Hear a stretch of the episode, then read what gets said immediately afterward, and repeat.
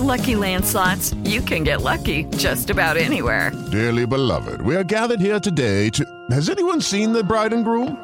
Sorry, sorry, we're here. We were getting lucky in the limo and we lost track of time. No, Lucky Land Casino, with cash prizes that add up quicker than a guest registry. In that case, I pronounce you lucky. Play for free at LuckyLandSlots.com. Daily bonuses are waiting. No purchase necessary. Void were prohibited by law. 18 plus. Terms and conditions apply. See website for details. Si tan solo pudiera. ¡Tierra! ¡Fuego! ¡Viento! ¡Agua! ¡Corazón! ¿Dónde? Cartuneando. Soy el marajá de poca Tengo un cañón en el cerebro. ¿En serio? ¿Dónde está? Cartuneando.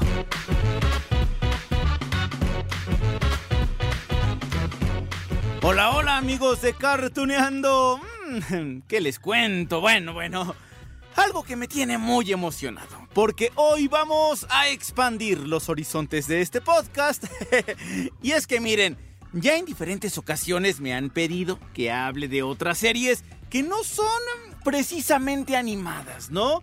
Nos divirtieron mucho, eso sí. Tampoco es que viéramos actores de carne y hueso en la pantalla, pero, pero bueno, miren, ¿de qué hablo?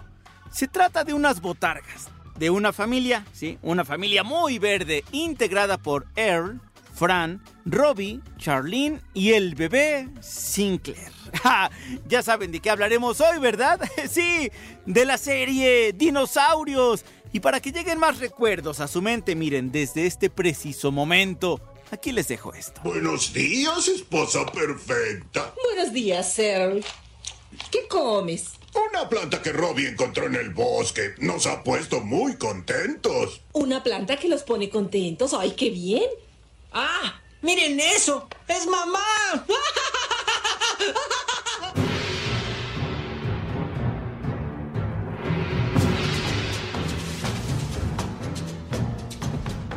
Ok, ok, ok, sí, sí, amigos de Cartuneando.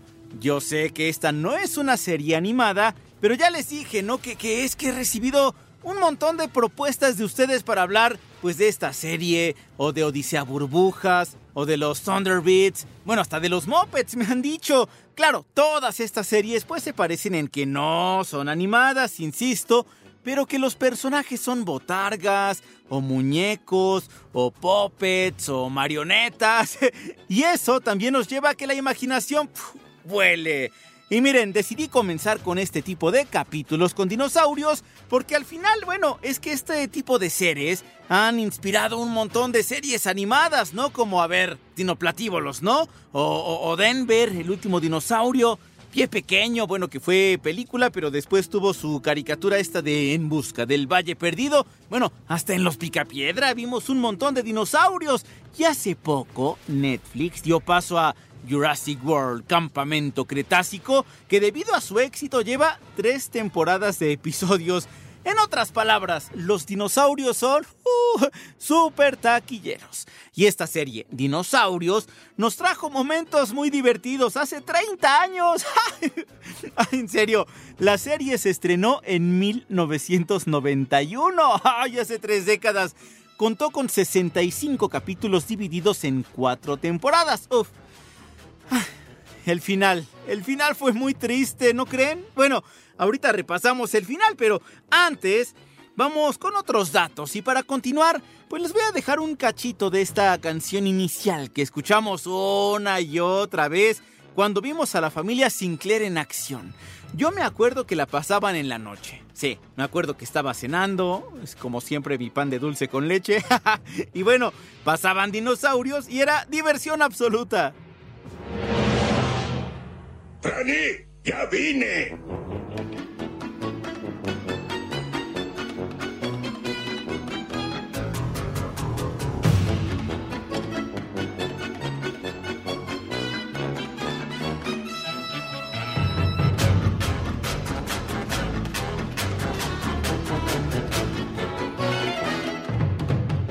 ¡Ay, qué padre! ¿No les pasa que hay muchas series que recordamos pues cuando escuchamos su música de entrada o, frases célebres, ¿no? Digo, Dinosaurios tuvo muchas, pero en particular una que decía el personaje más pequeño de la familia. No tenía nombre, eso sí, todo el mundo le decía bebé o, junior a veces, pero seguro que recuerdan esto, ¿no? Con todo y sartén. ¡No la mamá!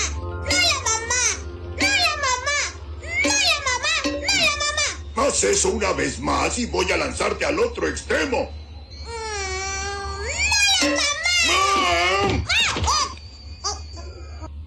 ¡Otra vez! A ver, a ver, bueno. Dinosaurios cuenta la aventura de la familia Sinclair. Una familia de dinosaurios con características humanas, vaya. Son de clase media, se supone. El jefe de familia, Earl, tiene que trabajar todos los días. Tenemos dos dinosaurios adolescentes con vivencias propias de esa edad. ¿Cuál edad? Porque bueno, aunque sean dinosaurios y vivían más que los humanos, se supone que la hermana pequeña tenía 12 años y Robbie, que era el hermano mayor, tenía algo así como 15 y ya les decía, estaba el bebé, ¿no? Que se supone que sería que un año, dos, porque ya hablaba. Ya escuchamos al bebé y bueno, la mamá atiende a toda la familia. Además tienen televisión, tienen carro, todo tipo de electrodomésticos, utensilios de cocina. ¡Ay, ya me acordé! ¿Se acuerdan del refrigerador? Que estaba lleno de... Pues, ¿qué será? Una especie de gremlins, ¿no? De criaturas extrañas que, que siempre se querían salir. Es que pobrecitos. Seguramente eran parte de la comida de la familia. ¡Ah!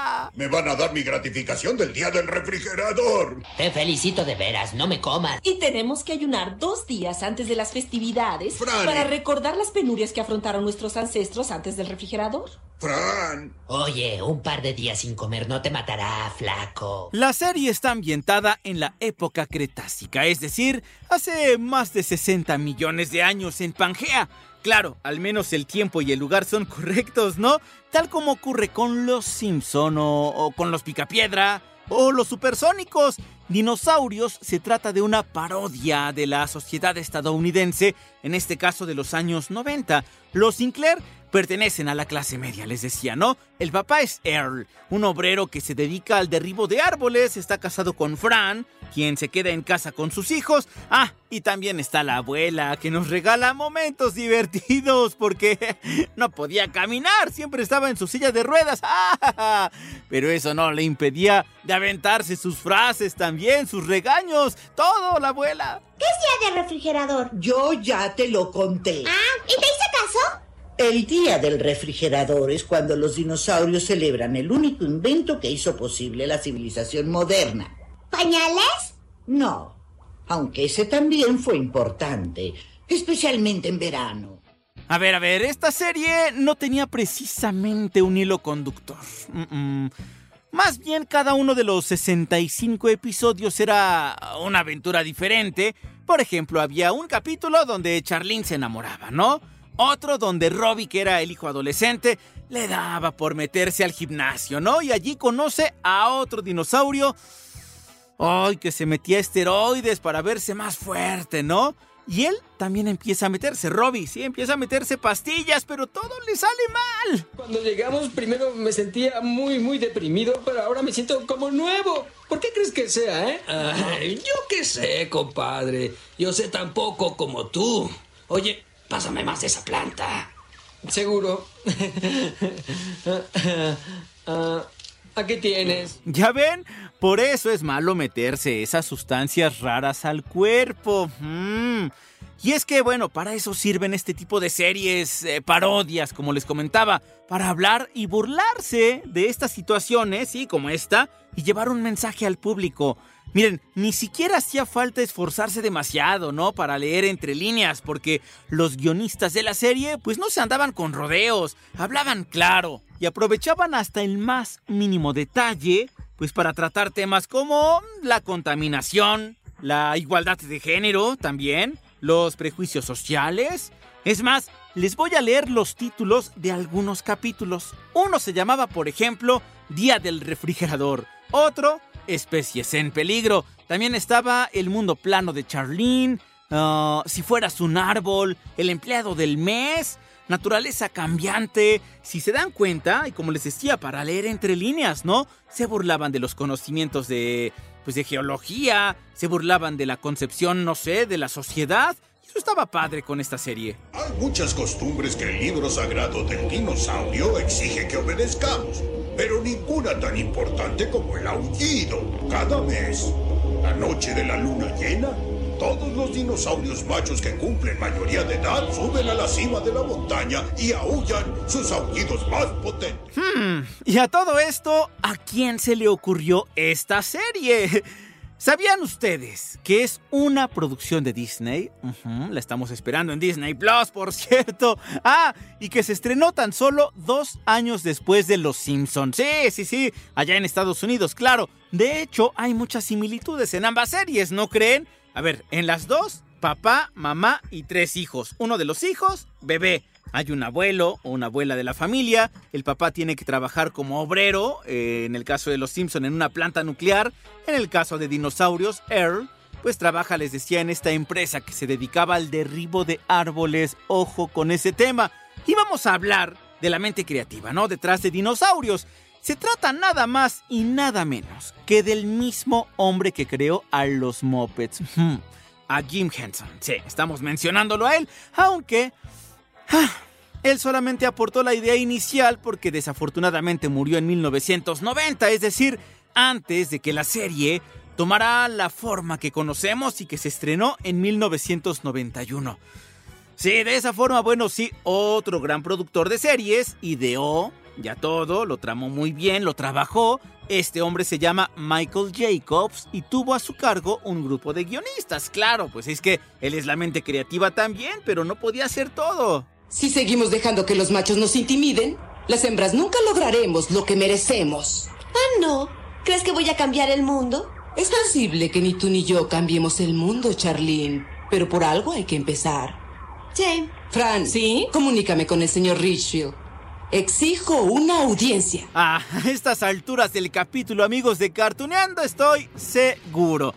Ya tienen en la mente, ¿no? Muchas escenas de esta serie. Bueno, acá en México gustó mucho y creo, ¿saben qué? Que también le encontraron las voces acertadas en el doblaje. A ver, trabajaron en el doblaje. Don Francisco Colmenero, fu, leyenda viviente en el doblaje, que ya tuvimos la oportunidad de platicar con él y nos echó porras. Ay, recuerdo ese video que nos grabó. Él era Earl Sinclair.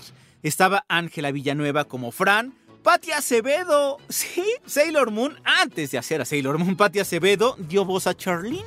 Yamil Latala también hizo a Robbie. A él, por ejemplo, mm, déjenme pensar. ¿Lo han escuchado como Ayoria de Leo? Oh. María Fernanda Morales, Sailor Venus, ¿sí? Gran talento, la estoy tratando de conseguir para entrevistarla, pero ella hacía al bebé. Pero ¿saben qué? Hay algunos datos que no son precisamente los más conocidos y me gustaría compartirles. Por ejemplo, la mayoría de los personajes, aunque fueran secundarios, tenían nombre que se referían a empresas petroleras de Estados Unidos. Por ejemplo, Phillips, Hess, BP, Sinclair. Incluso cuando esta serie estaba al aire, aún existía la firma Sinclair. Ahorita ya ni la busquen. Pero bueno, hay que recordar que esta marca, Sinclair, tenía como logo la imagen de un dinosaurio. Por todo aquello de que, bueno, ¿de dónde extraen el petróleo? De la Tierra. ¿Dónde están los fósiles? En la Tierra también. ¿Ya ven? Todo está pensado muy bien. ¡Ay! Estoy desnudo. ¿Quién es mamá? ¿Dónde está mamá? Ven acá, mi bomboncito. Hola, ¿cómo estás? ¿Cómo estás? ¿Cómo estás? Bebé, él es tu padre. Hola, soy bebé y nuevo. Mira, quiéreme, vamos, quiéreme. Otro dato. Ya les conté, ¿no? Que esta serie no es animada y me gustaría insistir en eso. Y entonces lo que veíamos en la televisión eran botargas y animatronics. ¿Se imaginan tener una botarga tan pesada como esa pues, por muchas horas al día para grabar cada uno de los capítulos? Uh, bueno, debe ser algo muy pesado, ¿no? Así que la producción acordó con los personajes que caminaran de un lado a otro. Sí, de un lado a otro a la habitación suspirando, sí, para que entrara aire a su botarga, ¿no? Y entonces no se cansaran o no se nos desmayaran. La importancia de la respiración. Vaya, debían tener consideraciones también con los actores y actrices porque Bueno, ¿cuánto habrá sido para grabar 65 capítulos, los 65 que vimos? Ah, que por cierto, ¿eh? También debemos hablar que los actores y actrices que trabajaban allí eran expertos en esto de meterse en una botarga. Yo no lo he hecho, pero pues debe tener su ciencia, ¿no? Pero estas personas, estos actores, ya eran conocidos en este mundo porque habían participado en series como Tortugas Ninja o como Los Muppets y esto de dinosaurios les salió muy bien. Porque ya me di cuenta de lo que es ser el jefe de la familia. ¿Y qué es, cielo? ¡Robbie! ¡Charlene! ¡Les habla su padre! ¡El rey de toda la casa! Verás, Fran, aprendí algo cuando me fui a los bosques. No importa lo poco que seas en este mundo, en tanto tengas una familia que te esté esperando. Mm, ahora que también les debo contar un secreto, porque el disfraz de los personajes fue hecho en dos partes, es decir, el cuerpo, uno, y la cabeza, lo otro. Mientras el cuerpo era manejado por el propio actor, con todo y las respiraciones durante la interpretación, bueno, la cabeza se utilizó con tecnología que se llama Capture Shop. ¿Qué es eso? ¿Qué es eso, Lalo? Bueno, se supone que tenían la cabeza en otro lado, para algunas escenas en particular donde se requería de cierta gesticulación en particular, tenían la cabeza de otro lado y entonces, digamos, como si fuera una marioneta, pero pues un poco más elaborado, por eso eran animatrónicos, pues eh, utilizaban así, los ojos los movían por separado, la nariz por separado, la boca por separado, ¿qué tal? La magia de la televisión y todo para que nuestra imaginación, ¡fu! volara. Es mi estilo punk y así me gusta. Se ve horrible. Pareces puerco espín. Pues a mí me gusta. Ah. Fran, ¿no vas a apoyarme? Bueno. Sí, claro, no tengo autoridad. Muchos chicos usan ese estilo. Eso es, no soy nadie. No voy a cenar en esta casa con esas púas. ¿Se acuerdan que hace rato escuchamos a la abuela Sinclair, no? Bueno. Pues en algún momento, cuando apenas esto estaba así en los bocetos, en los diseños, todo esto, cuando vivía Jim Henson, que les decía murió antes del estreno, estaban diseñando a los personajes. Bueno, se pensó que la abuela podía ser un pterodáctilo. ¡Ja! Hubiera estado padre, ¿no? Pero eso iba a ser muy complicado en el set de grabación, ¿se imaginan? Ponerle alas a la abuela. De por sí ya les comenté, ¿no? En algunas escenas manejaban las cabezas por separado para darles pues ese movimiento a los rostros para que fueran más reales, entre comillas. ¿Qué hubieran tenido que hacer para que las alas pues lucieran, no? No era nada más ponerle alas y ya, pues en algún momento se tenían que mover o algo así, pero era muy complicado y costoso. Y ahora, aquí va el tren de la abuela. Abre el túnel. Chuchu. Delicioso. Tú cómetelo. ¿Quieres abrir la boca o te doy de postre a un pterodáctilo? Ay, y bueno, un dato no tan padre y que tiene que ver con el final de los dinosaurios en la televisión. Ay, tiene que ver con el rating. Claro, miren, al principio todo fue un éxito, miel sobre hojuelas en 1991 con la primera temporada, ¿no? En la segunda el exitazo también. Ya en la tercera iba bajando un poquito la audiencia, pero ya en la cuarta... mm, se tomó la decisión de dar por terminadas las aventuras de la familia Sinclair, que es que porque pues el rating era poco y el costo era mucho, ya no salían las cuentas, ¿no? Eso bueno, además de significar pues el fin sí de la serie, pues tuvieron que cancelar un spin-off que tenían planeado, había una película en mente, pues también le dijeron adiós. Oh, qué triste. Le quitaremos los pañales en poco tiempo. ¿De qué estamos hablando? Oye, esta silla tiene un agujero. Claro que tiene un agujero. De eso se trata justamente. Haz. No quiero hacer. El excusado es tu amigo. No. El mejor modo de tratar a un amigo es, es sentarse en él y darle un bonito regalo. Eso es asqueroso. Ah, y aquí es donde tenemos que hablar de un punto que traumó a más de uno. El capítulo final de la serie. ¿Se acuerdan? No fue feliz, ¿eh? Prácticamente nos estaban planteando la extinción de la familia Sinclair con todo y bebé. Se iba a morir el bebé. bueno, de hecho el episodio llevó por nombre Georgie debe morir y entró enseguida, pero así miren, a dos yemas, al listado de los peores finales de la historia de la televisión y no por malo necesariamente, sino porque fue muy triste. Es el fin de la civilización. Adivina quién fue el que tuvo la culpa. Hola, mi maravillosa familia. Ya vine de mi increíble empleo. Errol, Un momento. Tengo una nueva idea. Mi madre la lámpara. Luego doy detalles, tengo que pensarlo. Errol, tenemos que hablar. Dime, amor. A ver, aunque nos duela, amigos de Cartuneando, apechuguen. Respiren hondo. Vamos a hacer memoria. En el último episodio, la familia se reunía, eh, sí, alrededor de la televisión, ya ven que tenían todo, ¿no? Y, y- y estaban allí en la sala para ver la migración de una especie de un escarabajo. Eso resultaba raro porque, pues, los escarabajos no hacían eso, pero se daba por la explotación de la tierra por parte de una empresa que solamente tenía en mente el beneficio propio, la riqueza desmedida, y no tomaba en cuenta el medio ambiente. En esa empresa justamente trabajaba el patriarca de la familia, el señor Earl Sinclair, el señor dinosaurio, claro, quiero decir.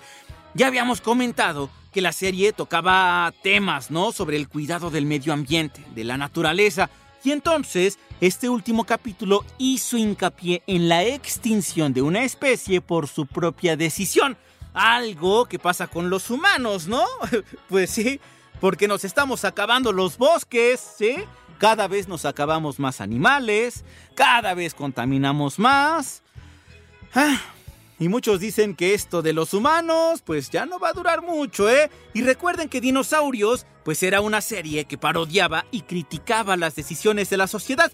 En ese caso de los años 90, estamos en el 2021 y seguimos en las mismas. Si no planeamos para el futuro, ya no habrá alimento. Ese es el costo. ¿Cómo que no habrá alimento? Siempre hay más. Eso quiere decir más. Imagínate que son todas las uvas del mundo. Supón que te comes todas las uvas del mundo. ¿Y ahora qué? Eh, ahora supón que quieres uvas mañana. Iré al mercado a comprar más. Pero eran todas las uvas del mundo. La última escena mostraba a la familia Sinclair recibiendo las noticias del dinosaurio que daba la información del tiempo, de- del pronóstico, del clima y todo esto. ¿Qué pronosticaba?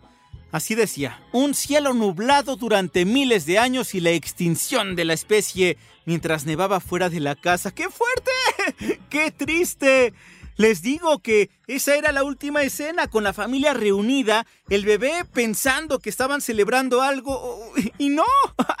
Una vez más, la táctica del grupo de voluntarios ha tomado un trágico giro. Densísimas nubes de azufre y hollín están ensombreciendo todo el planeta. Nos han ocultado el sol y han provocado que la temperatura del globo descienda vertiginosamente. Los científicos predicen que pueden pasar miles de años antes de que vuelva a lucir el sol sobre Pangea. Claro, como lo haría la mayoría de los papás, ¿no? Earl y Fran intentaban fingir que estaban tranquilos frente a sus hijos. Seguro que al final todo se soluciona. Después de todo, los dinosaurios llevamos 150 millones de años sobre la Tierra. No vamos a desaparecer así nada más. Eso decía Earl. Pero ni él mismo se creía lo que decía, ¿eh? Y su tono de las palabras, uff. Escuchen. Vaya, esto ya se salió del límite. Si vamos a ver televisión, vamos a ver el canal de las noticias. Robin, pon el canal 8. Caos por doquier. Al inundar una ola espantosa de estupidez nuestra nación, la industria se ha detenido, las escuelas cierran sus puertas, ya que muchos dinosaurios encuentran problemas en hacer las tareas más sencillas. Y así acabó la serie, amigos de Cartuneando. Sí. Después de cuatro años al aire, 65 episodios, de hecho, les cuento. En Estados Unidos tuvieron que idear, así como una campaña, transmitieron este capítulo y después cuatro más, pero de los que se habían reservado que no habían pasado. Pero como para decirle al público, ¡ajá! Nos extinguieron, que creyeron ustedes. Pero en otros países como en México, sí nos transmitieron el capítulo final como debía ser y eso nos traumó más. Bueno, claro que el final fue polémico y por eso los creadores de dinosaurios tuvieron que, que salir a defender su final. Michael Jacobs, que era el productor, sí, ya les dije hace rato, Dijo que desde la primera vez que hablaron de la serie discutieron la idea de que la domesticación de los dinosaurios sería lo que los llevaría a su extinción.